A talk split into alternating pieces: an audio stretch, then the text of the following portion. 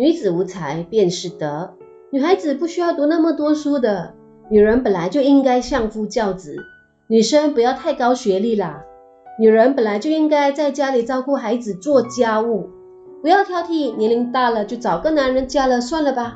女性应该要温柔持家，婚后女性就不应该工作。这一些所谓的条规教条，不断的束缚着许多的女性。虽然随着时代的变迁，女性的思维和地位也逐渐提升，然而还是有很多的女性依旧活在束缚和框架中。那天，一位妈妈哭着问我：“是不是有了孩子后，我就必须放弃自己的工作？”看着她伤心和无助的眼睛，我深深地感受到刻板印象的束缚带来的循规蹈矩框架的效应。很多的女生在原生家庭中不断的被训练为忍耐、退让，不断被教导为了家庭和谐，必须不断调整和适应。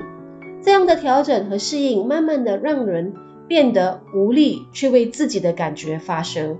这样的忍耐，让许多女性合理化被家暴，不断的退让，导致自己失去了自己，甚至成为职业潜规则的受害者。也许工作、爱情、婚姻、家庭、孩子等等，正以不同的面貌困扰，甚至压迫着我们。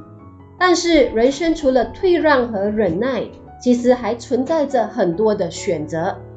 具足勇气和耐心。我们不必去找任何的理由强迫自己，更不需听从外界无理强加的要求。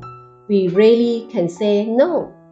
也许我们会觉得人在江湖身不由己，其实是我们内心的设限，让自己陷入了迫不得已的窘境。每一年的三月八日是一个属于全球女性肯定自己的日子。这种肯定不是因为姣好的身材样貌。不是因为显赫的家庭背景，而是对生活的认真，对困境的豁达，对生命的臣服。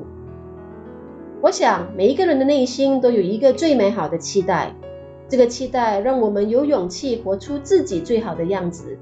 而不管是男人还是女人，都值得被珍惜和尊重。